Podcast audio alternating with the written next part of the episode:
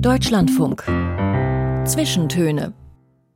Aus urheberrechtlichen Gründen wurden alle Musiktitel dieser Sendung gekürzt.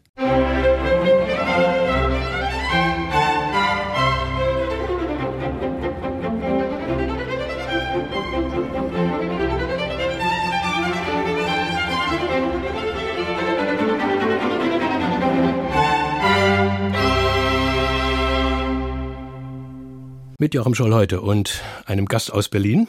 Hier lebt der Journalist, Theaterkritiker und Redakteur Simon Strauß.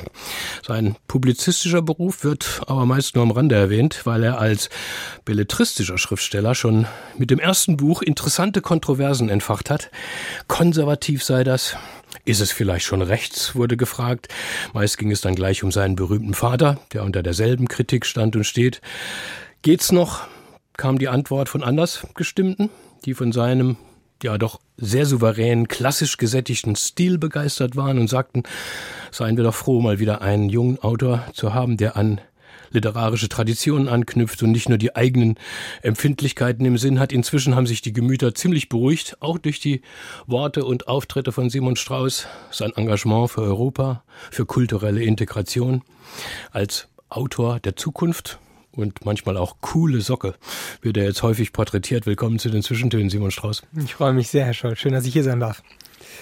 Kritik und Widerspruch zu erregen, ist das Los einer jedweden zugespitzten Existenz.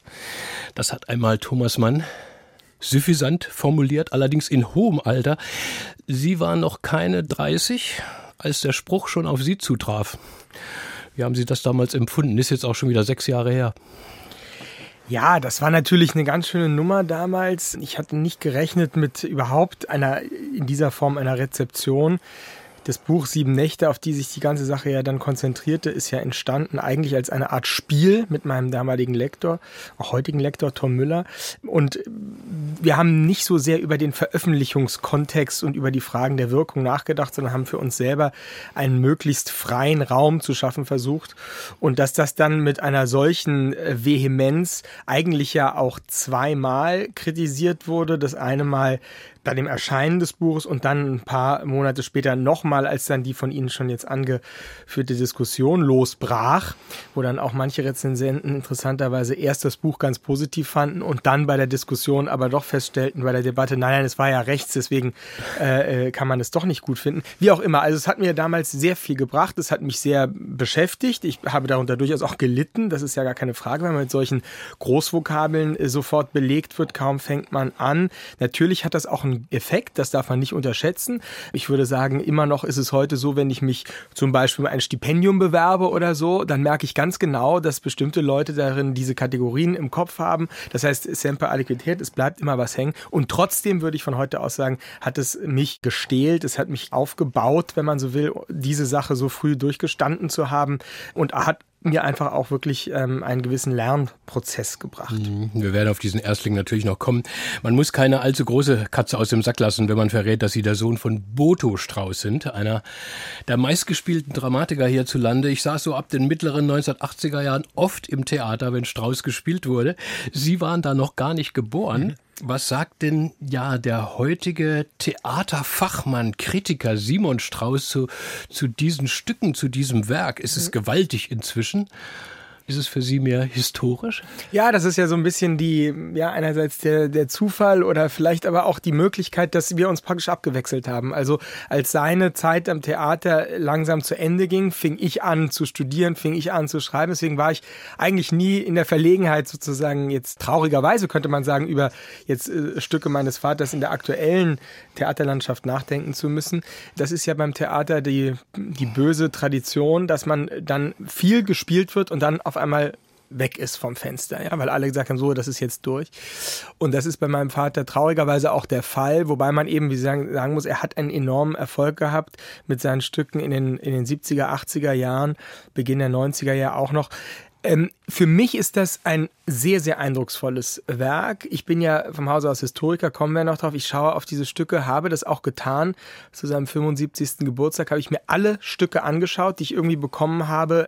Über die Theater ist ja gar nicht so ganz einfach. Rechte Fragen. Theaterstücke, die leben ja dann, wenn sie abgespielt sind, nicht so richtig weiter. Ja, gibt nur die Rezensionen und Fotografien, aber es gibt eben schon viele Mitschnitte, die habe ich mir alle organisiert und mir angeschaut und zu allem auch ein bisschen was geschrieben. Für mich selber auch einfach. Und ich muss sagen, sagen, es ist ein so unglaublich reiches Werk, dass die Zeit auf eine so poetische Weise bricht, ähm, also das Zeitgefühl, die Zeitgeschichte ähm, in den noch letzten, würde ich sagen, Traditionslinien äh, auch von, von ähm, einem Tschechow oder so an, äh, in der Dialogform, in der Gesellschaftskomödie und so. Das hat mich wirklich sehr beeindruckt und so finde ich es umso bedauerlicher, muss ich sagen, wenn heute, gerade aus meiner Generation, die Leute bei dem Namen Boto Strauß äh, anfangen zu überlegen und dann meistens nur auf den Boxgesang kommen und nichts mehr von dem Theater, was Sie jetzt eben auch sagen, überhaupt mehr in Erinnerung mhm. haben. Er ist einer der ganz großen Dramatiker, der viel riskiert hat, auch mit seiner neuen Formsprache und dass das in, in Vergessenheit geraten ist. Im Moment ist schade. Ich glaube aber in der Zukunft wird es wieder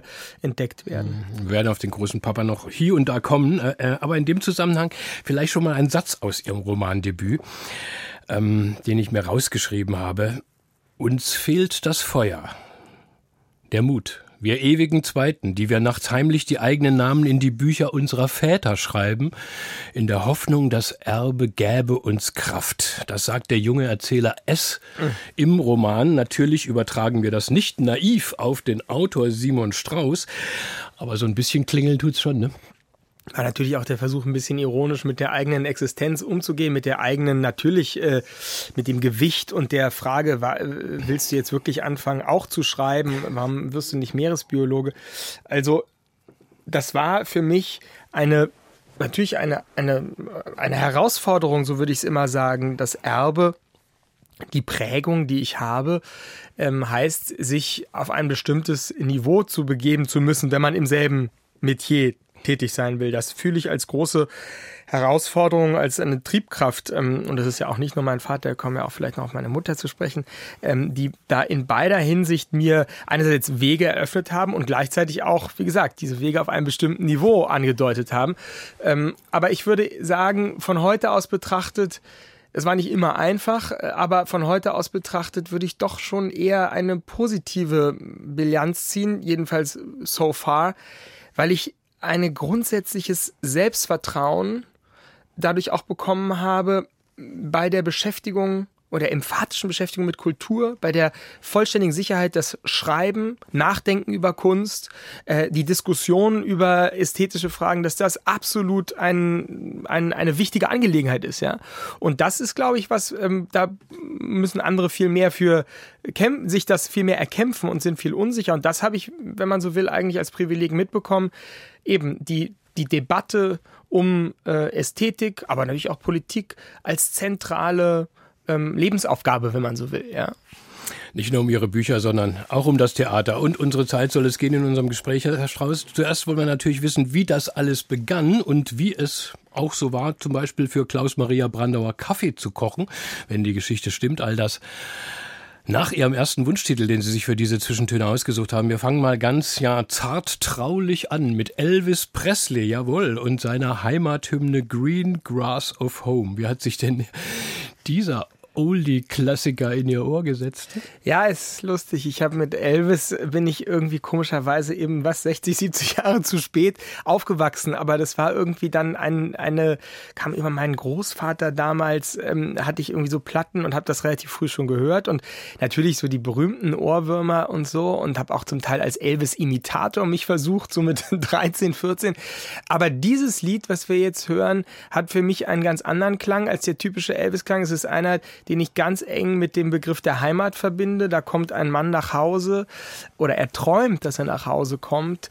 Ähm, und diese Heimat hat ganz viel zu tun mit der Landschaft. Er fährt durch, den, ähm, durch, das, durch das Gras. Er trifft die alten äh, Freunde wieder, sieht auf der Straße die alte Liebe seines Heimatdorfes, sieht die Eltern. Also es ist eine ganz innige Beschreibung von ja, nach Hause kommen. Eigentlich ja eine weltweit überzeitliches Gefühl der Sehnsucht und gleichzeitig der Befriedung. Ja, man kommt nach Hause. Und dann endet das Lied, ähm, das darf man nicht unterschätzen, ja, mit einem ganz, ganz harten, auch sozialkritischen Impetus, nämlich es stellt sich aus, dass es der Traum eines zum Tode Verurteilten ist, der in seiner Zelle liegt und noch einmal diesen Traum hat, nach Hause zu kommen. Nicht? Das überhört man meistens, ne? Genau, das überhört man meistens. Und auch in den anderen Versionen, die es ja auch gibt von Tom Jones und so, gibt es nicht dieselbe Form von von Anfang an ja getragener Traurigkeit wie bei Elvis.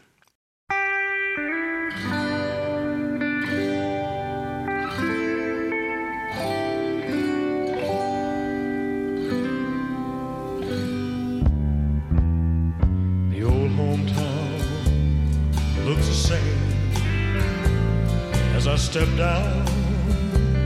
from the train.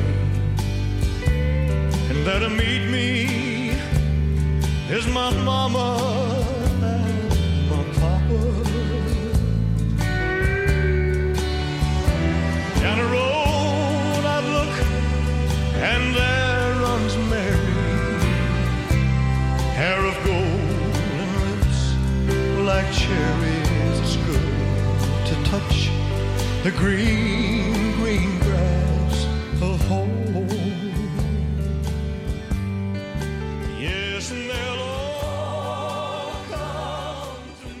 Ewig lebt der King Elvis hier in den Zwischentönen im Deutschlandfunk und unser Gast heute, der Autor und Theaterkritiker Simon Strauß, ist zu Gast.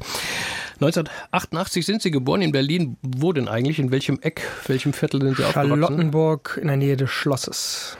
Das ist das gute Westberliner, schön gut bürgerliches Viertel. Ihr Vater war also Boto Strauß, damals schon im Rang des Großschriftstellers, kann man sagen. Ihre Mutter heißt Manuela Reichert. Sie ist auch eine bekannte Literaturfrau als Kritikerin, Autorin, Moderatorin. Da mutmaßt man ja so ein bisschen Thomas Mann-mäßig eher abwesende Eltern, weil sie doch sehr stark mit sich und ihrer Arbeit beschäftigt sind. Falsch? Ja, schon falsch, weil wir haben sehr viel Zeit doch zusammen verbracht, äh, in unterschiedlicher Konstellation immer. Mein Vater lebte damals ja auch schon ähm, relativ schnell draußen in der Uckermark in Brandenburg, ging er als einer der frühen, jetzt sind ja praktisch alle Berliner irgendwie in der Uckermark.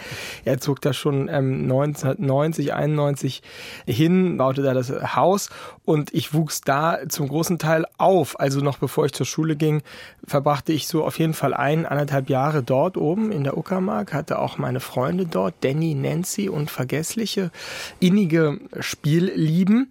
Und dann ging ich in Berlin in die Schule und war immer am Wochenende auch da draußen. Also das Leben zwischen Stadt und Land, diese Kindheit, muss ich schon sagen, im Rückblick hatte einen ganz besonderen Impuls. Natürlich jetzt kein klassisches Aufwachsen, Mama, äh, Papa, ähm, Kind zu Hause, sondern es war schon viel Reisen, es war schon viel zwischen unterschiedlichen Orten sein, es war unterschiedliche Welten schon damals. Und ähm, ja, auch ganz unterschiedliche Elternteile. Mhm, also jedenfalls ein geistiges Milieu. Äh, man sieht die Bücherwände förmlich vor sich. Kann für einen Jugendlichen ein Segen oder ein Fluch sein? Also für mich war es auf jeden Fall erstmal das Klassische, nämlich die Abwendung. Ich habe Comics gelesen, ich habe mich ähm, sehr schwer getan mit dem Lesen überhaupt. Ich Ach, hab, tatsächlich, ja? Ja, ja, ich war am Anfang nicht so, dass ich mich da so einfach hineinbegeben habe, sondern weiß noch, dass es, ähm, ja, dass ich doch schon auch das Gefühl hatte, es ist ja eigentlich schon alles gemacht. Äh, warum soll ich mich jetzt noch damit beschäftigen? Warum soll ich jetzt auch noch das alles lesen, wenn doch schon meine Eltern das alles gemacht haben?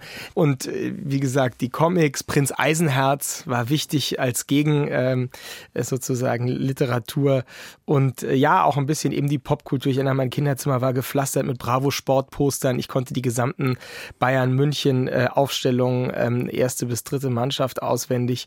Ähm, äh, Bravo, äh, Britney Spears, Christina Aguilera. Also man darf jetzt nicht das Gefühl haben, dass ich schon irgendwie mit ähm, acht eine Krawatte getragen habe und Thomas Mann gelesen. Deine Rilke-Poster an der Genau, Wand, ja.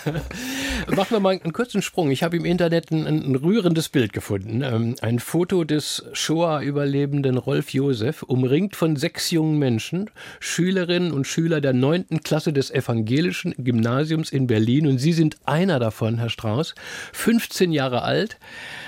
Erzählen Sie von dieser Begegnung. Es war eine ganz wichtige für Sie. Nicht? Ja, absolut. Überhaupt die Schulzeit war eine wichtige, gar nicht so sehr muss ich sagen, was ich dort gelernt habe, in jetzt der fachlichen und das, was in den Lehrplänen stand, das war sicher auch entscheidend und so. Aber für mich war die Schule ein Ort, der Unternehmungen, unterschiedliche Dinge dort machen zu können in einer Anbindung in der Institution, Schülerzeitung, Schülersprecher oder Klassensprecher, Schülersprecher, ähm, Partys organisieren in verschiedener Hinsicht äh, eben Dinge einfach auf die auf die auf den Weg bringen und auf die Beine stellen. Und eines der entscheidenden Vorhaben, die wir damals entwickelt haben in der Klasse, wir waren in der C-Klasse, ist ja immer ganz wichtig, nicht A oder B, sondern C.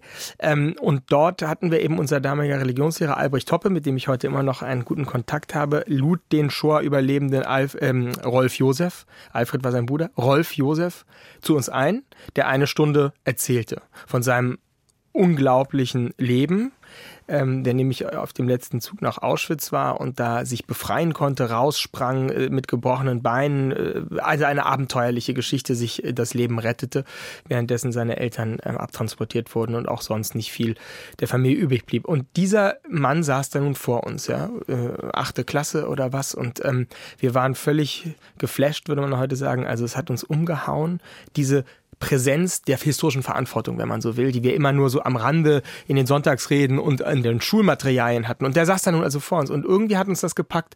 Also so eine Gruppe von sechs, damals waren wir noch sechs Schülerinnen und Schülern, fand sich danach zusammen und sagte, das müssen wir doch irgendwie jetzt, da muss irgendwas draus folgen aus dieser Stunde. Mhm. Ja.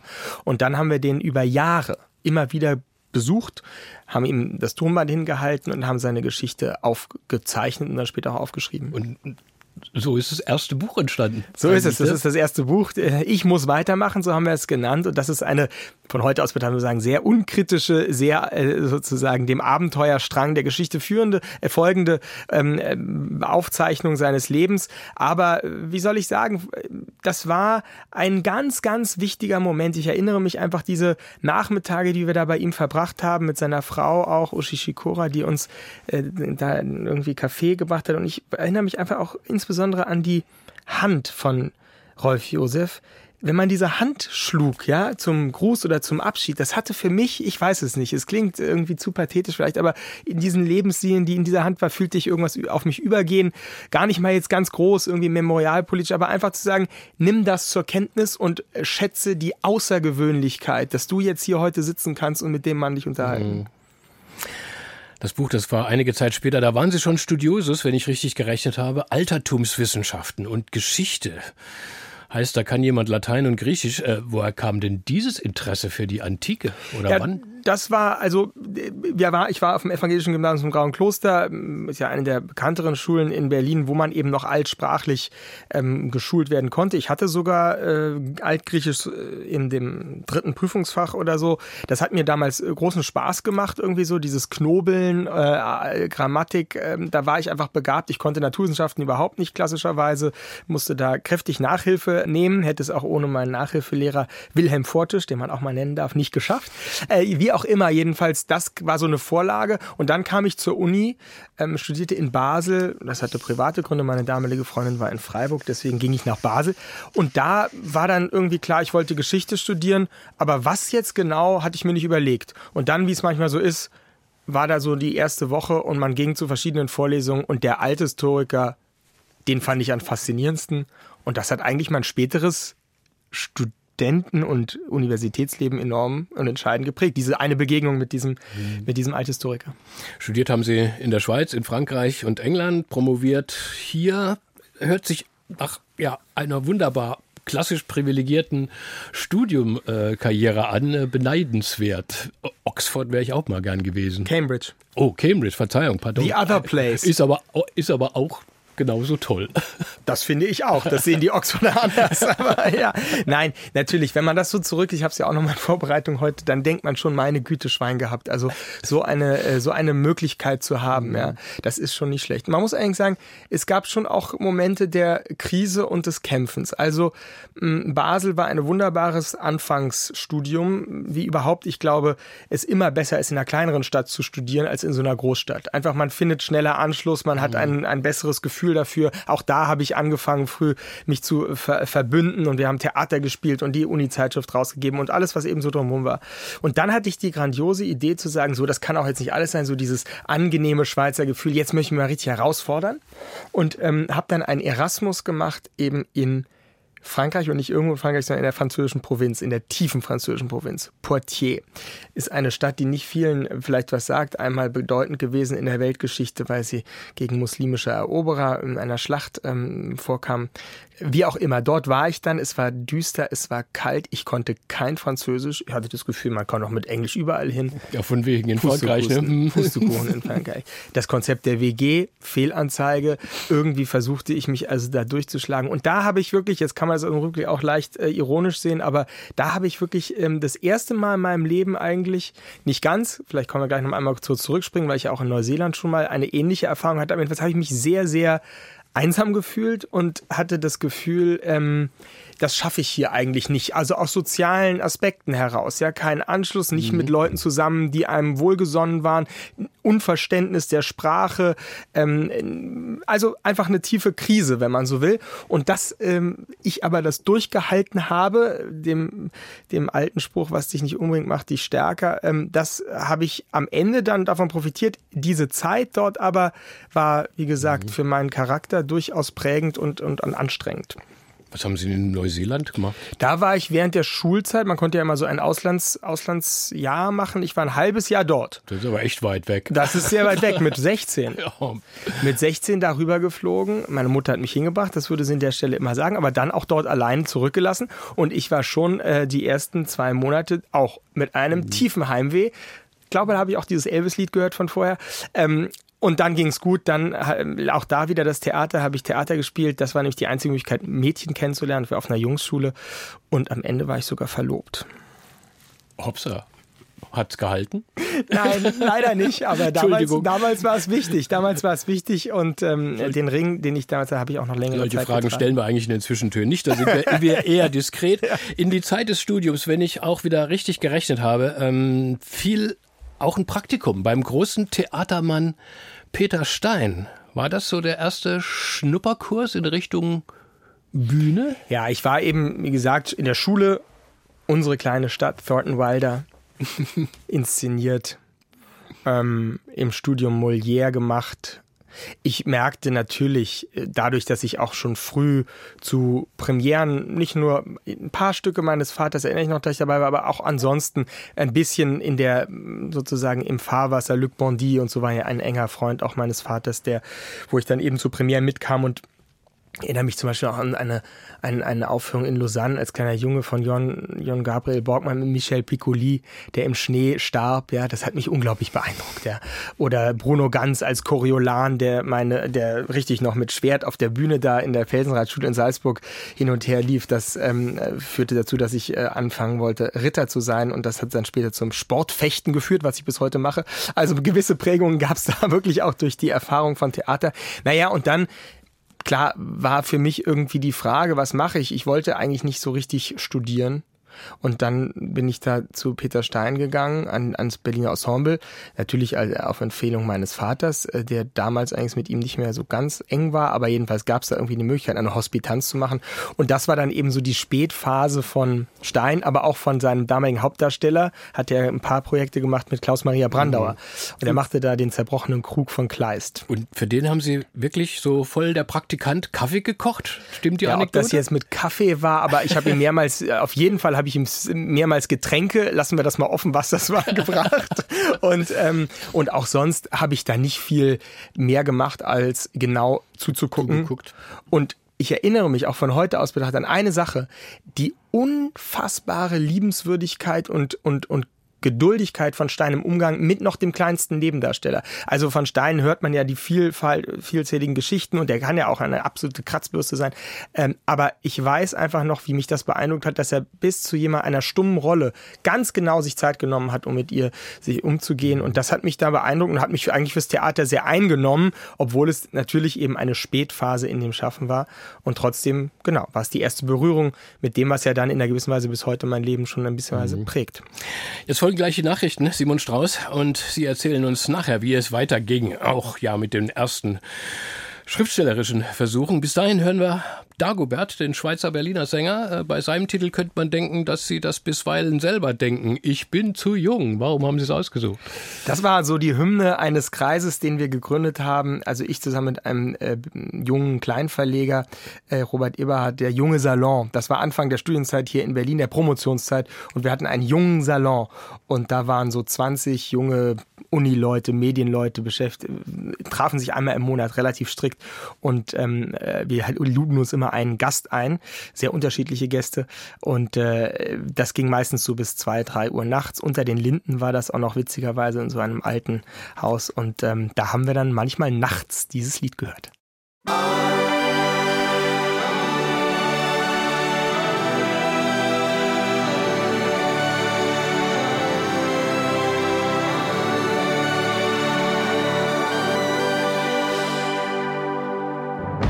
All Stunden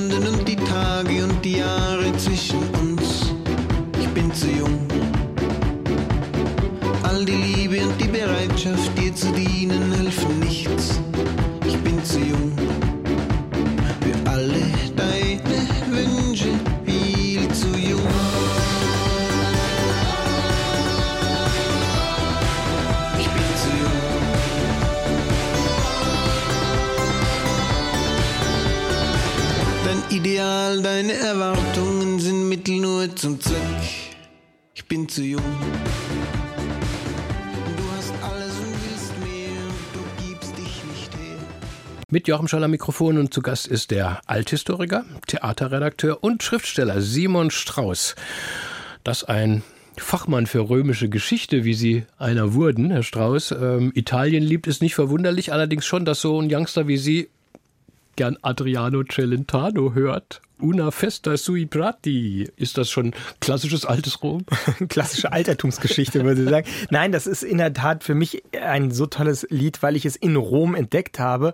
Ich war relativ spät erst in Rom, habe da mal gelebt ein paar Monate und das hörte ich abends auf so einer Piazza einfach von Italienern aus so einer Boombox. Ja? Und deswegen hat mir das so Eindruck gemacht. Dieses Lied ist ja eines, was den Lebensstil, die Freiheit, die Vorstellung davon, dass man gute Laune und Liebe und Wein und Brot eigentlich höher schätzen sollte als das Geld verdienen und die Schlacht um das Geld, La Battaglia del Denaro, das hat mich damals äh, so mitgerissen. Und die entscheidende Frage des Liedes, ich möchte wissen, warum wir uns morgen wieder hassen sollen, die kann man sich wirklich stellen.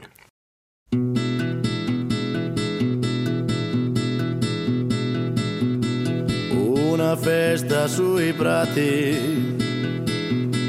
una bella compagnia. Panini, vino, un sacco di risate e luminosi sguardi di ragazze innamorate. Ma che bella giornata, siamo tutti buoni amici. Ma chi lo sa perché domani questo può finire. Vorrei sapere perché domani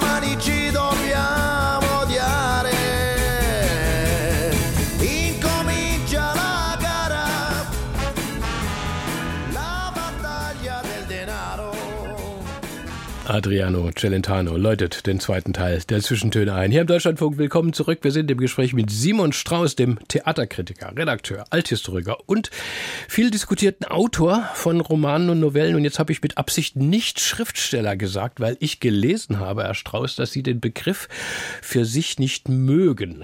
Warum das denn? So klingt im ersten Moment ein bisschen kokett. Ja, kann sein, aber ich finde eben, es ist wichtig, da eine Unterscheidung zu treffen. Schriftsteller, finde ich, sind die, die alles auf eine Karte setzen und ich tue es ja noch nicht, deswegen bin ich Autor. Ich finde einfach, dass, ja, es gibt einfach diesen Ehrenbegriff Schriftsteller und das heißt, man finanziert sich durchs Schreiben. Und ich habe äh, zum Glück wunderbarerweise die Anstellung bei der FAZ, die ich sehr genieße, aber äh, deswegen bin ich daneben auch Autor. Und ich versuche das äh, wirklich immer parallel zu machen, in Ferien oder Nächten zu schreiben, meine literarischen Sachen. Aber ich, man darf sich da auch nicht selbst überschätzen. Es ist einfach so, dass man vor allem Journalist ist und nebenbei eben die Bücher schreibt. Und wenn die Leuten was bedeuten, dann ist es für mich ein großes Glück. Für mich ist es selber auch enorm wichtig, dieses literarische Schreiben. Das habe ich in Abgrenzung eigentlich zum wissenschaftlichen Schreiben angefangen. Und jetzt ist es ein bisschen auch so, um mich eben nicht voll nur aufs Journalistische konzentrieren zu müssen. Also es ist immer ein Residuum, irgendwas, wo ich mich hinein zurückziehen kann. Auf die Frankfurter Allgemeine Zeitung und Ihre Position, Position in Ihrer Arbeit, da kommen wir noch ähm, gesondert äh, zu sprechen, Herr Strauß. Ähm, wir waren vorhin so zeitlich um die Kante 2016, 17 in Ihrer Biografie. Also Sie haben Ihr Studium abgeschlossen, wurden ein solider deutscher Doktor. Da waren Sie allerdings schon ein Jahr Theaterredakteur bei der Frankfurter Allgemeinen Zeitung. Man kann sagen, hey, gut, also erster, erster Rang gleich, ja. Ähm, und im selben Jahr 2017 der erste Roman, Sieben Nächte. Und der Titel ist Programm. In diese sieben Nächte stürzt sich ein junger Held und Erzähler auf Geheiß eines geheimnisvollen Fremden, der sagt, ich verspreche dir den Aufbruch, das Ende der Langeweile, ein neues Leben und zwar in den Zonen der sieben Todsünden. Das ist ja schon mal eine ja, totschicke Kapitelstruktur. Wie sind Sie darauf gekommen? Hatte was mit David Fincher Seven, diesem Horrorfilm, uh, zu tun. Das ist ja ein Gruselteil, ja. Genau. Mhm. Ach. Die Struktur war in der Tat das Gewöhnliche, den Alltag, das Unbedeutende, wenn man so will, zu durchbrechen. Und zwar mit einer Erfahrung. Die Erfahrungshungrigkeit war damals für mich äh, entscheidend. Ich wollte Widerstände spüren und wollte mich gerade von denen, von Ihnen ja auch leicht äh, suffisant betrachteten Lebenslauf, das geht irgendwie doch alles so gerade durch, das habe ich gespürt. Das muss irgendwie Widerstand da geben und das habe ich am Ende ja dann auch äh, eingelöst. Also die, äh, die Todsünden sind eigentlich, ähm, äh, wenn man so will, die Momente, die Herausforderung, aus dem Trott auszubrechen, auch aus der Lebenslauffixierung auszubrechen und eben völlig andere Dinge zu tun. Und das freie Schreiben war eigentlich die größte Sünde, wenn man so will. Also ein, ein Versuch zu machen. Roman würde ich es eben auch nicht bezeichnen, sondern es war eine Art Manifest, eine Mischung aus Essay und Autofiktion. Und ähm, natürlich mit Worten, die ähm, wenig bedacht waren im Sinne von nicht abgesichert, nicht dem politisch korrekten Zeitgeist entsprechend. Das war zum Glück damals auch alles noch nicht so in meinem Kopf drin. Also heute mit der äh, klaren Verortung in diesen medialen Feuilleton-Debatten, in die ich ja teilweise selber mit eingreife und so, hätte ich niemals so ein Buch geschrieben. Dieses Buch ist entstanden, wie ich anfangs schon sagte, im innigen Zwiegespräch zwischen zwei jungen Männern. Ich war ein bisschen jünger, mein Lektor ein bisschen älter und es gab eigentlich niemanden, der sonst was dazu gesagt hat, bis es dann auf den Markt kam. Und dann ging das Geschimpfe los. Es gab 2014 einen Text von Ihnen in der FAZ, ähm, der so begann. Morgen werde ich 26. Ich bin einer aus der Generation Merkel und ich sehne mich nach mehr.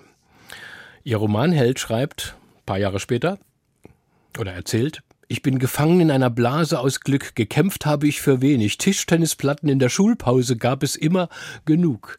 Ist das der Kummer der Generation Merkel? Was fehlt denn da?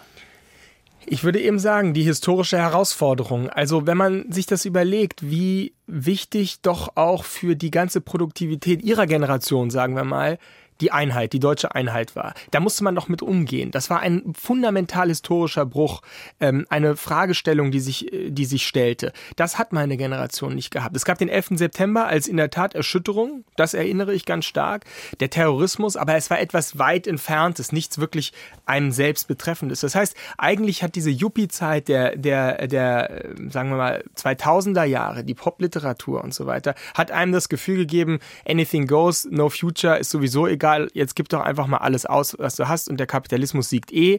Ähm, also gar keine Bedeutung mehr, sich irgendwie mit ideologischen Fragen auseinanderzusetzen oder existenzielle Fragen zu stellen. Ja? Und das in einer gewissen Weise habe ich empfunden noch in den letzten Ausläufern dieser Ironiker. Ja? Also ich war umgeben von, ja, auch in den Anfängen meiner Medienzeit, aber auch an der Uni von so Leuten, die so 20 Jahre älter waren als ich und die die Ironie zum absoluten Statussymbol gemacht mhm. hatten. Und dagegen ähm, fühlte ich mich damals äh, berufen anzugehen, fühle ich mich auch noch heute. Und die Ernst Ernsthaftigkeit, die Bedeutung eigentlich von Vorgängen ähm, wieder ins Zentrum zu rücken. Und deswegen, ähm, ja, diese Generation Merkel, das ist von heute aus betrachtet natürlich alles falsch, aber in dem Augenblick war es richtig, weil es war noch vor Ausbruch der Flüchtlingskrise, es war noch vor Ausbruch natürlich jetzt des ähm, zeitenwendenden Krieges, war eine, eine, eine Generation, wo ich sagen würde, die vermittelt bekam, ihr müsst euch gar nicht so sehr anstrengen, ihr schafft das sowieso, die Politik ist irgendwas, was die äh, Mutti macht, ähm, wir haben hier irgendwie die Wirtschaft, die läuft, alles okay, ja. Und äh, das war mir nicht genug und dagegen wollte ich angehen. Mhm. Das ist unser Unglück, dass wir nie gewusst haben werden, wie der Tag beginnt, wenn kein Bircher Müsli auf dem Tisch steht. Das ist so ein anderer diagnostischer Satz. Ähm, und schnell hat die Literaturkritik ja dann das Wort vom Manifest im Mund gehabt. Also das Manifest einer Generation.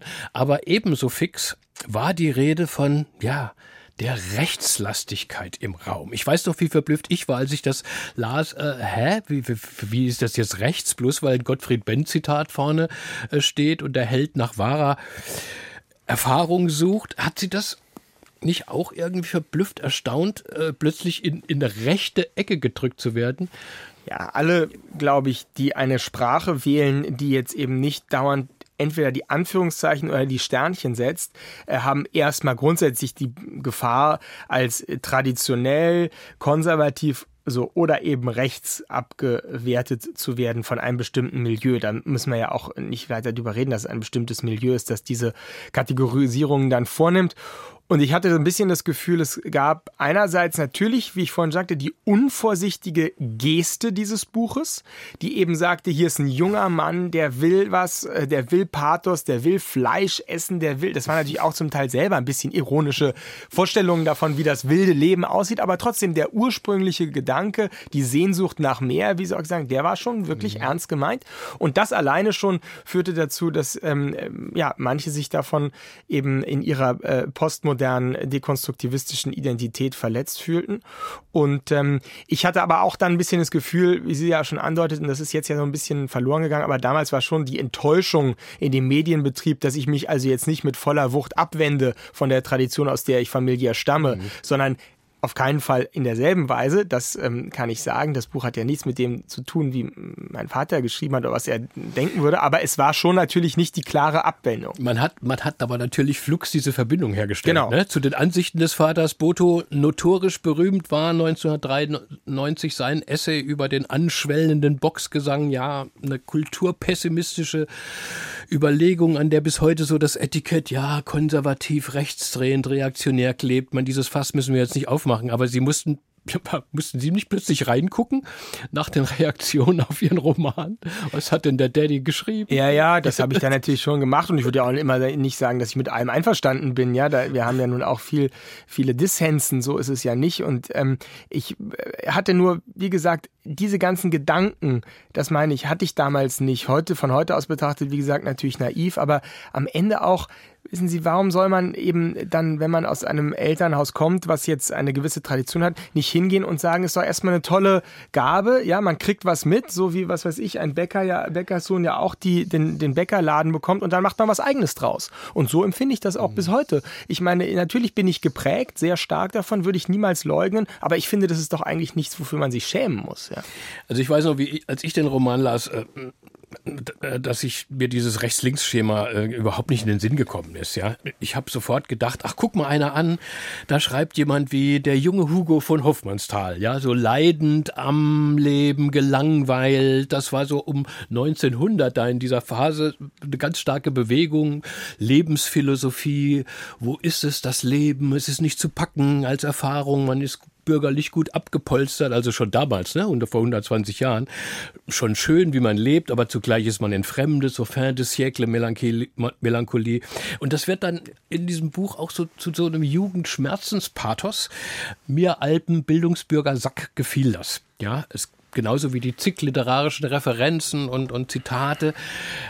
Das ist schon sehr bildungsbürgerlich abgehangen, ja, oder? Ja, aber es ist gleichzeitig auch die Krankheit der Jugend, die da drin steht. Ferdinand Bruckner, nicht, war auch ein wichtiger Theaterautor für mich oder dieses Stück Warum soll man das immer äh, sozusagen kleinreden, dass Verzweiflung auch nicht nur was mit Klasse zu tun hat? Es gibt natürlich den sozialen, äh, die soziale Verzweiflung, aber es gibt auch die seelische Verzweiflung und die Vorstellung davon, dass man in, ein, ähm, in einem gemachten Nest eigentlich gar nicht aufstehen kann. Und gerade hier in Deutschland ähm, gibt es einfach auch das Problem, woher kommt Verantwortung? Woher sollen junge Menschen in diesem Land die Verantwortung spüren? Ja, wenn eine Generation, es ist ein Problem, wenn eine Generation ähm, erstens nicht alt werden will, immer jung bleiben, zweitens auch immer schon die äh, zeitgemäßesten Ansichten hat, ja, ähm, das ist äh, grundsätzlich eine Frage, wo dann Herausforderungen herkommt. Und ich würde eben wirklich sagen, wenn wir einen kurzen Exkurs zur Gegenwart machen, diese Analyse würde ich zum Beispiel heute nicht machen. Ich rede jetzt nicht davon, ob ich es gut oder schlecht finde, aber die Generation, die heute jung ist, die mhm. sogenannte letzte, die hat mit Ironie nicht so viel mehr äh, zu tun. Die ist sehr ernsthaft, sehr pathetisch, würde man sagen, und hat endgültig abgeräumt mit diesen Vorstellungen ähm, No Future und wir machen hier irgendwie die Sache. Aber gehören Sie da nicht auch noch dazu? Herr Strauß? Ich, fühle mich Ihnen nicht zugehörig, aber ich fühle mich, äh, wie Sie ja schon vom, angedeutet vom, haben, eher dem Jahrgang her, wir können es noch hinhauen. Ja, ja, vielleicht, aber mhm. ich bin, ich bin auf jeden Fall nicht in dieser Form Aktivist. Da können wir mhm. später ja noch kurz noch sprechen. Aber also ich habe auch in dieser einen Punkt habe ich ein, eine gewisse Genugtuung.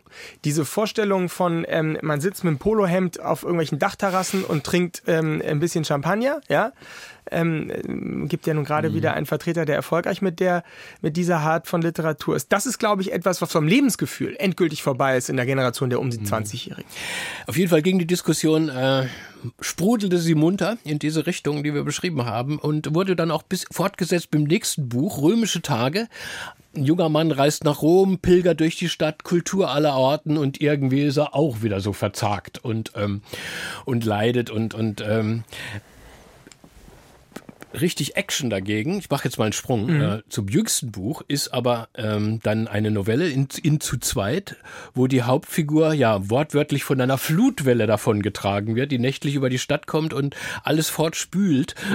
Und daraus wird dann eine richtig rührende, bewegende Liebesgeschichte draus. Ich musste so lachen, als ich bei einer Rezensentin las, die trocken schrieb, da kann ich nun wirklich kein Ritterkreuz entdecken, nirgends. Ähm, Worum ging es Ihnen in diesem Buch? Oder in diesem dem römischen Buch und auch in dem zu zweit? Da ja, ging es, glaube nee. ich, auch wieder so um so eine Ernsthaftigkeit, den Dingen auf, die, auf, den, auf den Grund zu gehen. Ne?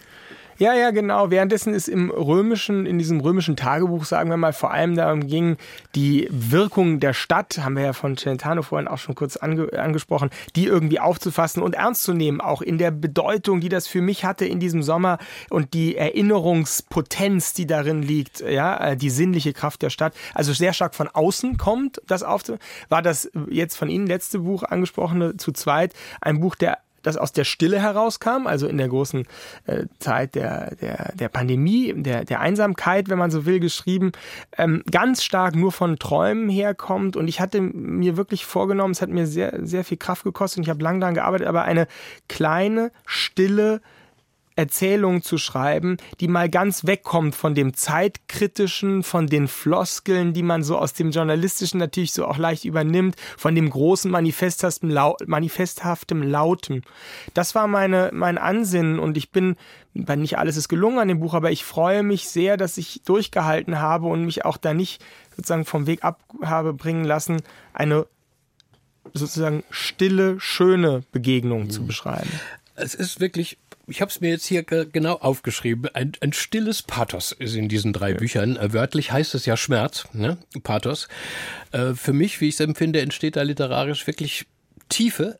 Deshalb habe ich alle drei so gern gelesen. Zugleich habe ich aber auch gemerkt, dass dieser Schmerz der dieser Helden mir auch auf die Ketten ging. Und das ist womöglich wirklich meiner Generation geschuldet. Ähm, der Ironie immer so wichtig war. Ja, also dieses Pathos ist nämlich völlig ironiefrei und äh, genau dagegen wenden Sie sich, haben Sie vorhin schon angesprochen, ange, äh, wenden Sie sich in allen Interviews, die ich kenne, gehen mir fort mit Ironie, äh, äh sagt der Simon Strauß.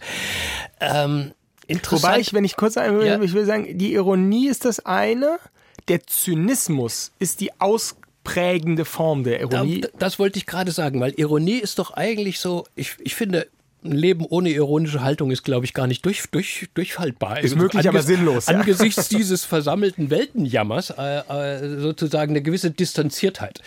Wenn sie Zynismus und in den Sarkasmus kommt, dann wird sie, glaube ich, böse. Aber Ironie ist doch eigentlich die ausgleichende Kulturtechnik, die die Humanität ersonnen hat, sag ich es mal ganz pathetisch. Ja, ist richtig. Aber wenn man äh, sich zu sehr nur auf diese eine Kulturtechnik verlässt, das würde ich eben sagen, in Anführungszeichen setzens. Wenn man nur das Anführungszeichen im Blick hat, dann verliert man irgendwann die Technik des Schreibens eines Satzes dazwischen. Und das glaube ich eben, Sie haben völlig recht, es braucht äh, natürlich ein, eine, ein, eine Mischung aus beiden. Aber ich habe eben damals und bis heute noch manchmal das Gefühl, dass wir eben die Kulturtechnik des Ausschreibens, des Haltens, des Haltens eines Tons, des Haltens einer, eines Gedankens, des Haltens eines Gefühls aus dem Blick verlieren, dass das auch gelernt werden muss. Und dass wir einer jüngeren Generation, wenn wir sie nur auf die mh, mm, geklickte Ironie ähm, aufbauen, dass wir eine der zentralen Potenzen, man kann auch hässlicher sagen, Kompetenzen des Menschlichen aus dem Blick verlieren, nämlich die empathische Kraft und das Gefühlsvertrauen. Und ähm, deswegen, also bei Ironie, ist ja auch eine romantische Tradition, bin ich bei Ihnen. Das ist die Gefahr, dass es in den Zynismus und den Sarkasmus abdriftet, wenn man nicht äh, gut genug aufpasst. Und es gibt die Gefahr der Überbelastung bei gleichzeitigen überhaupt mhm. Gewichtlosigkeit im Ernsthaften. Es gibt herrlich ironische Stellen in Ihren Büchern, zum Beispiel, äh, wenn der Held wirklich sein Schnitzel futtert er verschluckt sich natürlich ganz böse. Und witzigerweise haben Sie sich jetzt auch einen ausgesprochen ironischen Song gewünscht, oder vielleicht ist er das gar nicht. Ähm, KIZ hören wir jetzt, die Berliner Hip-Hopper. Hurra, die Welt geht unter. Klasse Song. Ich kannte ihn gar nicht. Wie sind Sie auf ihn gekommen? Das hatte mit zu zweit zu tun. Es gibt ja ein Floß in zu zweit, wo die ähm, zwei, äh, das Liebespaar drauf ist. Und ich hatte, das verrate ich jetzt mal, bei der Beschreibung dieses Floßes das Floß von dem Video äh, Hurra, die Welt geht unter von KIZ im äh, in, äh, vor Augen. Und ähm, mir gefällt an diesem Song nicht alles. Also die Stellen, wo äh, Bibeln ins Feuer geworfen werden, die überhöre ich immer. Aber äh, die Sätze von unter dem Pflasterstein wartet der Sandstrand, das entspricht meiner Vorstellung von einer Utopie.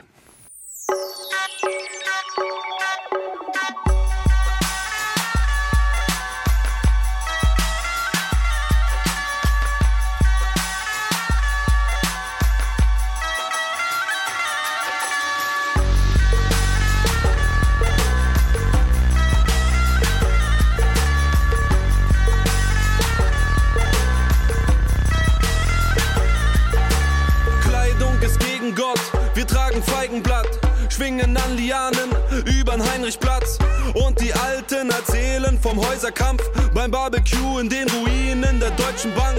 Vogelnester in einer löchrigen Leuchtreklame. Wir wärmen uns auf an einer brennenden Deutschlandfahne. Und wenn einer auf der Parkbank schläft, dann nur weil sich ein Mädchen an seinen Arm anlehnt. Drei Stunden Arbeit am Tag, weil es mehr nicht braucht. Heute Nacht denken wir uns Namen für Hurra, die Welt geht unter von KIZ in den Zwischentönen im Deutschlandfunk und unser Gast Simon Strauß hat sich dieses Lied gewünscht. So, jetzt müssen wir mit Ihnen, ähm, dem Theaterredakteur, unbedingt noch auf die Bühne. Sie leiten ja das Ressort bei der Frankfurter Allgemeinen Zeitung und hatten da ja einen schon legendären Vorgänger, Gerhard Stadelmeier. Der saß vor einigen Jahren auch hier äh, bei mir in den Zwischentönen als Pensionär. Und ich habe noch im Ohr, wie der abging und gewettert hat gegen das zeitgenössische Regietheater. Äh, was dachten Sie denn, als man Ihnen den Job anbot? Bloß nicht in diese Fußstapfen? Naja, Fußstapfen vielleicht Schon, aber ich wollte andere Schuhe anziehen. Nein, es ist einfach so, ich habe einen Respekt, einen großen Respekt vor der Arbeit von Gerhard Steinmeier, vor allem von dem Wissen. Der hat ja eine unglaubliche Zeit, die er überblickt. Die gesamte Theaterliteratur der letzten tausend Jahre hat man das Gefühl. Ja, im, aber im vor allem auch die Schauspielerinnen und Schauspieler mhm. seit den 70er Jahren. Ja? Also das ist, muss man, das ist ja immer die Frage, wer erinnert sich an Theater? Das ist ja anders als bei Film. Man kann die Sachen nicht nachsehen. Und wenn heute dann Leute äh, sterben, die in den 70er 80er Jahren äh, groß gespielt haben, dann ist er der, einer der wenigen, der da noch fundamentale Dinge und Erinnerungen zu hat. Das finde ich ganz toll. Und ähm, was jetzt die Deutung oder die Geste angeht, das erlaube ich mir jetzt keinen Kommentar dazu. Ich habe mir einen anderen Weg gewählt, einen, einen anderen Zugang. Ich wollte neu anfangen, wollte durchaus mich auch frei machen von Wertungen in erster Linie, ähm, die jetzt irgendwie woher kommen, sondern ich habe mir als wie soll ich sagen, als Ziel gesetzt, aber ich kann es auch gar nicht anders, jeden Abend auf mich wirken zu lassen. Ich gehe ins Theater bis jetzt und äh, vertraue vollkommen darauf, ja, auf das Bauchgefühl, wenn man so will, oder den Herzschlag oder meinetwegen auch das Lachen, was, mhm. was entsteht. Und deswegen bin ich nicht so sehr in den verschiedenen jetzt Grabenkämpfen beteiligt. Ich beteilige mich ja auch eigentlich nicht so sehr so an der In-Group-Diskussion, Theatertreffen und so weiter, sondern ich finde, das Theater muss über die Bubble hinaus wirkungsvoll sein ähm, und dann ist es gut. Ich muss nun leider zugeben, äh, dass ich hier nicht auf Augenhöhe äh, bin mit Ihnen. Ich bin in den 80er, 90er Jahren noch viel ins Theater gang, gegangen und habe dann ach, irgendwie das Interesse verloren. Ähm, was ich aber regelmäßig höre, äh, sind die Theaterkritiken hier im Deutschlandfunk in unserer tollen täglichen Sendung Kultur heute. Zwar bekomme ich dann auch nie groß Lust, mir die Sachen tatsächlich anzusehen, aber ich denke oft, dass es wohl keine andere Kunst gibt, wo unsere ja, Lebensrealität so direkt und so zeitnah verhandelt wird wie im Theater. Das ist natürlich immer ein Risiko, ähm, wenn sozusagen die Gegenwart sofort auf die Bühne gebracht wird. Aber ich finde es schon hochspannend. Wie sehen Sie das? Also der Profi in der ersten Reihe.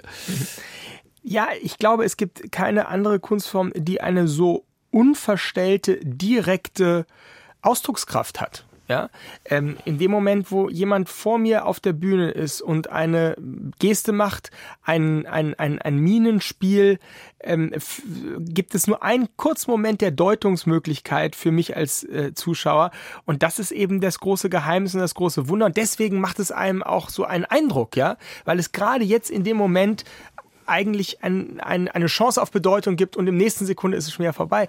Also deswegen, ich halte das Theater für eine wirkliche Schule des, ähm, der Empfindung. Ja, so muss man sagen. Der, der, das, man kann dort Empfindungen lernen. Ja, den Blick auf etwas, was geschieht, kann man beobachten, wie das bei sich selber zu Empfindungen führt. Und äh, wie soll ich sagen, ganz fr viel frischer, viel jugendlicher eigentlich als bei anderen Medien des Films, des, des, der Musik und so weiter, die ja immer gebrochen, bearbeitet, nachträglich gestaltet worden ist. Ne? Ich meine, es geht in den zeitgenössischen Stücken knallhart um Flüchtlinge, um Migration, um Rassismus, um Sexismus, Identität.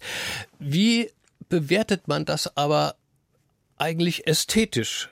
Als Kritiker, äh, also moralisch ist es ja schwer zu kritisieren, ne? sondern man muss ja sagen, gut, dass ihr das thematisiert. Ja. Wenn man es kritisiert, ist man dann, ja, äh, wird es dann schon wieder ideologisch auf eine Weise, oder?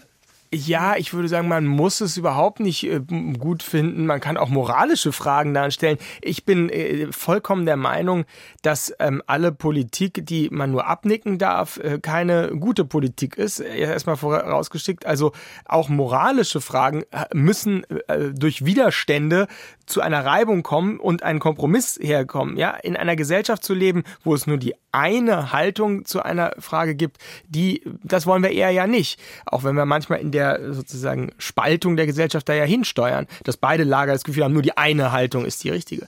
Aber sie spielen natürlich auf den entscheidenden Punkt an, wo ist überhaupt noch, sage ich jetzt mal etwas polemisch, das künstlerische Kapital des Theaters. Ja. Und das, was Sie vorhin sagten, Sie waren in den 80er Jahren im Theater, aber seitdem, da sind Sie leider nicht eine Ausnahme, sondern ich höre diesen Satz von relativ vielen. In meiner Generation ist es sogar noch so, dass die Leute gar nicht erst ins Theater gehen, weil sie diese mediale Form nicht verstehen. Mhm. Warum soll ich das machen? Ich habe das Netflix-Abo, ich kann mir hervorragende Schauspielerinnen und Schauspieler dauerhaft mhm. angucken und dann habe ich die Tagesschau und ich habe meinen Facebook-Thread oder Twitter und dann soll ich noch ins Theater gehen und mir etwas über den Klimawandel oder über, ähm, über die Flüchtlingsproblematik anschauen. Also man muss ernsthaft sagen, das wurde ja vor kurzem jetzt auch, ähm, vor einiger Zeit ist ja hier in Berlin jetzt wieder das Theatertreffen hat stattgefunden und ist zu Ende gegangen und da haben ja die Kolleginnen und Kollegen einhellig ähm, den Begriff der Selbstverzweiflung Verzwergung unterschrieben. Das Theater verzwergt sich selbst durch diese Hyperpolitisierung, durch die Vorstellung, dass eigentlich je, alles, was auf der Bühne äh, geschieht, sofort einen politischen Punkt machen muss und ein Häkchen mhm. braucht. Ne? Und da da gibt's glaube ich, auch wenig Diskussion mehr drüber, dass das ein falscher Weg ist. Wir müssen zurückkommen beim Theater zu einer Lust am Erzählen, zu einer narrativen Kraft,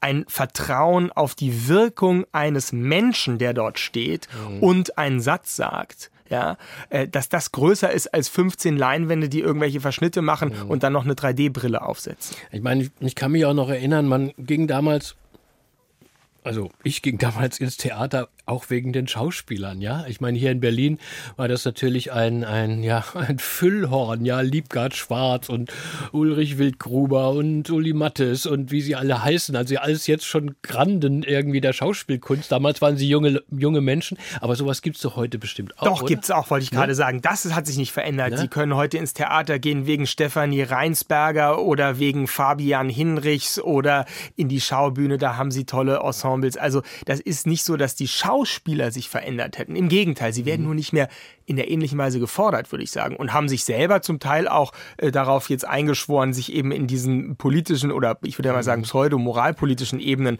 so wohl zu führen. Nein, nein, das hat sich nicht verändert. Das schauspielerische Potenzial ist da. Es müsste nur richtig wieder angewandt werden. Mhm. Nochmal auf die Kritik und die Kritiker zurückzukommen. Ihrem Vorgänger Gerhard Stadelmeier wurde mal der Notizblock während einer Vorstellung aus der Hand gerissen und da war dann aber was los. Richtig eklig, aber wurde im vergangenen Februar dieses Jahr in der Staatsoper Hannover als der damalige Ballettchef ähm, der Kritikerin Wiebke Hüster ja Hundekot ins Gesicht geschmiert hat, weil er so sauer war über ihre, ihre Kritik. Er wurde prompt gefeuert. Frau Hüster ist auch bei uns im Deutschlandfunk eine geschätzte Kritikerin, aber vor allem auch ihre Autorin, Herr Strauß, äh, ging Ihnen da nicht auch der Hut hoch oder was haben Sie gesagt? Ja, ja, ein unvorstellbarer Vorgang, eine, eine Ekelhaftigkeit sondergleichen, die natürlich, würde ich äh, jetzt sagen, schon einen Grund hat in der Verächtlichmachung der Kritik, die, äh, die so generell äh, irgendwie so äh, salonfähig geworden ist. Also die Kritik wird verächtlich gemacht, das kriege ich auch viel mit bei Theatermacherinnen und Machern, die sagen, die verstehen das ja überhaupt nicht und die sind da irgendwie nur eben auch in ihrem privilegierten Elfenbein. Also mhm. alleine schon, dass Kritik geäußert wird an mhm. einem künstlerischen Produkt, gilt als zu privilegiert oder was, ja. Man soll also Teil, eigentlich teilhaben und aktivistisch mitmachen. Nein, ich, also man muss aufpassen, der Vorgang ist ein einfach äh, schweinischer, ekelhafter, mhm. aber ich würde eben ihn auch in einem gewissen Kontext sehen. Ja? Also ähm, die Intendantin des Hamburger, äh, des Hamburger Theaters hat mal ähm, vor nicht allzu langer Zeit diesen verräterischen Satz gesagt, die Kritik wäre die Scheiße am Ärmel der Kunst. Ja? Das hat sie gesagt in einem Interview und da merkt man, aus mhm. welchem natürlich der Verletzung, des nicht gesehen, sich nicht gesehen fühlens, und das verstehe ich ja alles auch auch sehr gut. Aber man muss aufpassen, dass man diese auch Kulturtechnik der Kritik nicht zu sehr ähm, verächtlich macht. Aber umgekehrt könnte man ja auch folgern, äh, jetzt mal abgesehen davon, dass da einer wirklich nicht alle Tassen im äh, äh, Schrank hatte, in der Bühnenwelt herrscht noch der heilige Ernst. Völlig ironiefrei.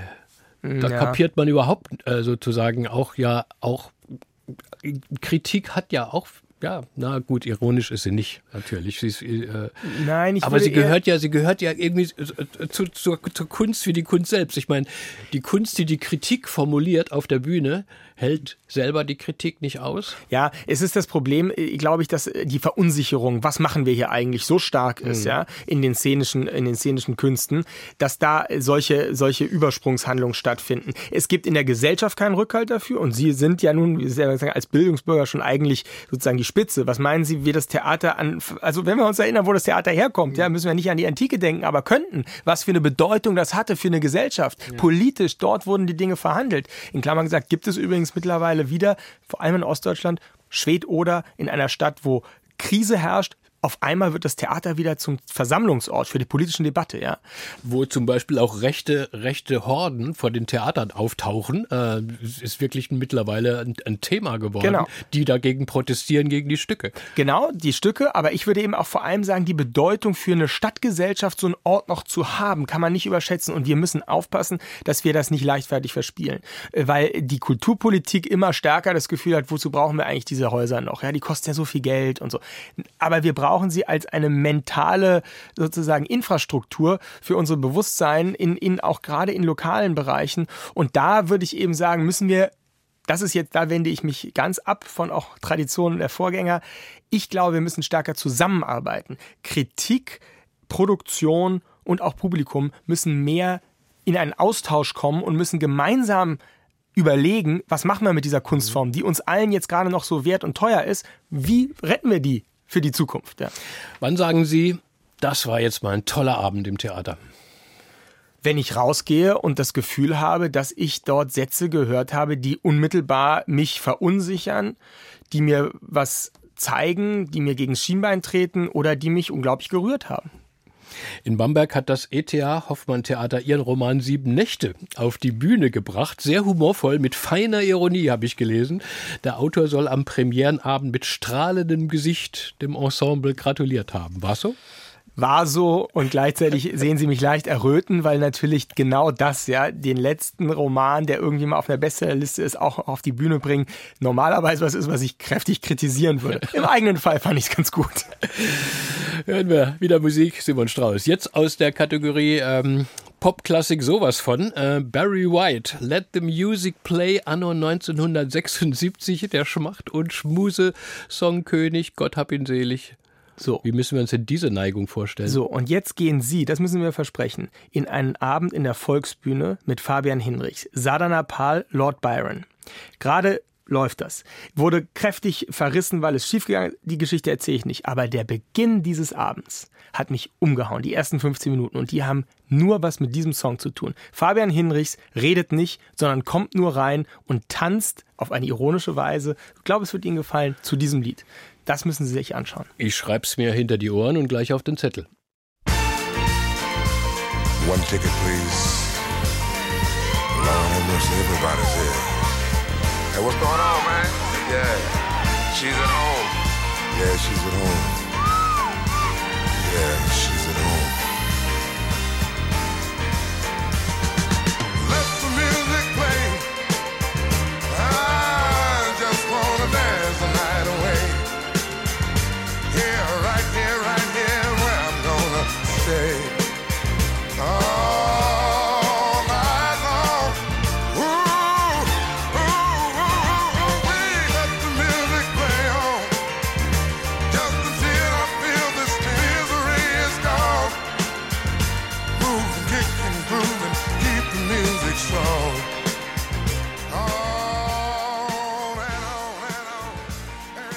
Classic Pop von Barry White hier im Deutschlandfunk. Auf Wunsch von Simon Strauß, Romancier, Redakteur und ja, auch gesellschaftspolitischer, sozialer Aktivist, obwohl er das Wort, glaube ich, nicht mag. Wir haben aber schon vorhin gehört, wie dieses Engagement mit 15 bei Ihnen begann, Herr Strauß, durch die Begegnung mit dem Shoah-Überlebenden Rolf Josef. Sie haben dann als junger Erwachsener immer wieder den Diskurs gesucht, Diskussionsrunden gestaltet mit Migranten, mit Muslimen und aktuell engagieren Sie sich mit gut 30 intellektuell künstlerischen Menschen, kann man, kann man sagen. Großes Spektrum in einem eingetragenen Verein Arbeit an Europa. Was ist denn das für eine Vereinigung? Das ist eine Vereinigung, die eigentlich aus einer Unsicherheit heraus gegründet wurde, nämlich nach der Brexit-Entscheidung, Juni 2016. Damals ähm, war die Initiative, muss ich einfach im Rückblick sagen, gar nicht so sehr von mir. Nora Bossong, die Schriftstellerin und Lyrikerin, Aljoscha Brell, auch damals ein Schriftsteller oder der einen Debütroman gemacht hatte, und ich saßen zusammen und sagten, wir müssen doch irgendwie eine Antwort darauf finden, die jetzt jenseits von dem, oh Gott, ist das alles furchtbar, was machen wir jetzt, politisch ist. Und das war der Ursprungsgedanke. Wir wollen auf die politische Infragestellung dieses Projekts Europa antworten durch eine kulturelle Versicherung, was Europa bedeuten könnte, ähm, aus historischer, kultureller ähm, Generationensicht, wenn man so will. Aber was machen Sie da genau? Treffen Sie sich, diskutieren Sie, Genau, veröffentlichen Sie? Das war der erste Impuls, sich zu treffen und zwar nicht einfach hier in Berlin Mitte, sondern dass wir gesagt haben, Brexit ist ja auch eine Entscheidung Land-Stadt. Das heißt, wir fahren in die Peripherien, in die europäischen Peripherien und diskutieren dort mit Leuten vor Ort, um einfach mal so dieses Gefühl zu bekommen, was bedeutet Europa eigentlich an der Slowe in der slowenischen Provinz oder in der britischen Provinz eben. Äh, Wir waren mittlerweile in, glaube ich, 15 verschiedenen Ländern. Dieses Jahr ist eine Reise nach Kosovo geplant. Also wir versuchen wirklich durch Reisen das Erfahren von Lebenswelten jenseits unserer eigenen Blase zu verstehen, gleichzeitig aber auch ein Geflecht, ein Netzwerk, wie man sagt, von jungen Intellektuellen aufzubauen. Das ist uns gelungen. Wir sind mittlerweile 70, 80 äh, Leute in ganz Europa. Und wir haben sie zusammengebunden, das vielleicht noch abschließend, äh, durch ein groß angelegtes und auch gefördertes Oral History, Public History Projekt, ähm, das zusammenhängt mit der, mit einem Interviews, die wir haben, die wir initiiert haben zwischen jungen und alten Europäern. Und zwar die Generation 1920 bis 1945. Die haben wir in allen europäischen Ländern aus ähm, gemacht von eben unseren, ähm, unseren Verbindungsleuten dort vor Ort. Und die haben dann lange Gespräche, noch länger als das, was wir hier heute führen dürfen, zwei, dreistündig in ihren Heimatsprachen, ganz entscheidend gemacht. Und das hat zu einem riesen ähm, Klangkörper geführt, den man auf unserer Website arbeitaneuropa.com nachsehen kann. Aus allen Ländern, alle mal gleichberechtigt, ist ja auch eine Außergewöhnlichkeit, sonst sind es ja doch immer die großen Länder, die die Sachen dominieren. Hier ist Island und die Slowakei genauso wichtig wie Frankreich ähm, und Portugal. Also das war eine wirklich entscheidende Grassroot-Angelegenheit. Da waren viele Leute daran beteiligt und das hat uns irgendwie zusammengeschweißt. Ja? Und jetzt ist die große Frage, wie gehen wir in die Zukunft? Wie retten wir dieses Europa vor der politisch-wirtschaftlichen Dominanz? Also äh, das hört sich nach einem riesigen Netzwerk an. Ähm, unheimlich, ja, ist es nicht unheimlich zeitintensiv oder wie arbeiten Sie da? Wie stelle ich mir das vor? Wie organisiert man jetzt ein Treffen mit Intellektuellen im Kosovo? Na, weil wir Ja. zum Beispiel eine junge Kosovarin mit im Verein haben, Und die, da lädt dann, Verbindung spricht dann hat. Leute an, die, So, die lädt dann Leute genau. ein und dann wird. Das wird ist das Tolle, das muss man wirklich einmal sagen, ganz nicht kulturkritisch, äh, sondern wirklich euphorisch gesagt. Diese Generation hat einen enormen Vorteil auch zu ihrer. Wir haben diese sozialen Medien, wir haben die Kommunikationsmechanismen, wir können innerhalb von kürzester Zeit, das muss man wirklich sagen, in der kürzester Zeit Überall in Europa haben wir uns Leute, ges- jeder kennt irgendjemanden, schreibt man an und so. Und äh, das finde ich auch selber, ja, so toll. Ich könnte jetzt innerhalb von einer halben Stunde hier ein Panel zusammenstellen mit Leuten, die man, wo man früher, was weiß ich, äh, monatelang irgendwie recherchieren müsste über Goethe-Institut. Wir können das alle jenseits der Institutionen, ja. Das ist das Große. Da daran. bin ich jetzt ein bisschen beruhigt, dass meine Generation jetzt nicht nur als Versager dasteht. Wir hatten nur Telefon, Genau. ja, Festnetz wohlgemerkt. In ihrer Novelle äh, Römische Tage, ähm, da habe ich eine Passage mir auch notiert. Da hält der Erzähler ein flammendes Plädoyer für Europa, besucht sogar ein Flüchtlingslager, nennt Europa allerdings äh, dann auch ja ein Sanatorium für betrogene Herzen. Natürlich, es ist, es ist ein, die Gefahr besteht, dass es einfach zu einer altmodischen Krankenanstalt wird. Ja? Die Gefahr besteht reell. Jetzt ist die Frage nur, wie können wir das verhindern? Und das geht nur, indem eine jüngere Generation sich dafür verantwortlich fühlt. Und ganz entscheidend, da bin ich anders als andere Initiativen, die es ja auch proeuropäisch, ich glaube, Verantwortung kommt durch erstmal die zur Kenntnisnahme der kulturellen Errungenschaften, das heißt Lebensbiografien in diesem Sinne, in diesem, auf diesem Landstrich, auf diesem Kontinent. Ja, Das muss man sich vor Augen führen, um ein Gefühl zu haben. Ich habe vorhin die Sache mit dem Handschlag des Shoah-Überlebenden äh, erwähnt, aber so ist es in der Gewissenheit mit Europa auch. Wenn wir nicht wissen, was es bedeutet hat, dann verlieren wir es aus dem Auge. Und da müssen wir jetzt äh, wirklich dran hinkommen, weil wenn wir es, wie gesagt, nur den Konzernen überlassen und sagen, es geht um ein bisschen ähm, Steuerpolitik, dann wird das keine Bindungskraft entwickeln. Was liegt in diesen Tagen, Herr Strauß, an oder auf Ihrem Schreibtisch? Was Literarisches, was kritisch-essayistisches oder Arbeit an Europa? Von allem ein bisschen, würde ich sagen. Arbeit in Europa plant gerade in dem von mir gerade skizzierten Sinne eine äh, drei Europatage, die wir in Brandenburg, wo unser, äh, unser Vereinssitz ist, organisieren werden vom 9. bis 11. August. Kann man sich auch gerne anmelden als interessierter Gast. europa.tage.posteo.de, kleine Werbung. Dort werden wir also junge polnische Literaten, Filmemacher, Politiker zusammenbringen mit jungen Deutschen und im altmodischen Sinne Völkerverständigung machen. Gerade im Angesicht des Krieges ist das ja wichtiger denn je. Und äh, nebenbei mache ich mein Buch zu zweit jetzt gerade noch, ähm, äh, toure ich ein bisschen und werde mir dann im Sommer auf Rhodos hoffentlich mal überlegen, was ich als nächstes schreiben kann. Dann auch dafür. Alles Gute, Simon Strauß. Vielen Dank für dieses Gespräch hier im Deutschlandfunk. Ich danke Ihnen, lieber Herr Scholz, war wunderbar. Wir schließen diese Stunde mit einem letzten Musikwunsch von Ihnen. Jetzt große Klassik von Ludwig van Beethoven aus seinem Streichquartett Nummer 15 in A-Moll. Dritter Satz. Wir hören einige Minuten aus dem heiligen Dankgesang eines Genesenen an die Gottheit. Was bedeutet Ihnen denn diese Musik? Das ist für mich eigentlich eines der innigsten Musikstücke, die ich kenne. Da gibt es gar nichts, was jenseits der tiefsten Empfindung ist. Er hat es ja auch bezeichnet mit den Worten unter der Stimme, also ganz leise, mit innigster Empfindung. Er hat das geschrieben, als er eigentlich schon sehr, sehr taub war. Es spricht für mich darin eigentlich das Ende eines Lebens, der Versuch, mit seinem Leben eigentlich abzuschließen, wenn man so will. Und ich kenne eigentlich kein Musikstück, was mich tiefer erbaut als dieses. Und das waren die Zwischentöne dann für diesen Sonntag. Am nächsten wird die Linguistin Luise F. Pusch zu Gast bei meiner Kollegin Marietta Schwarz sein. Ich bin Joachim Scholl, bedanke mich fürs Zuhören heute. Wir wünschen Ihnen jetzt noch einen schönen Tag, eine gute produktive Woche. Bis bald.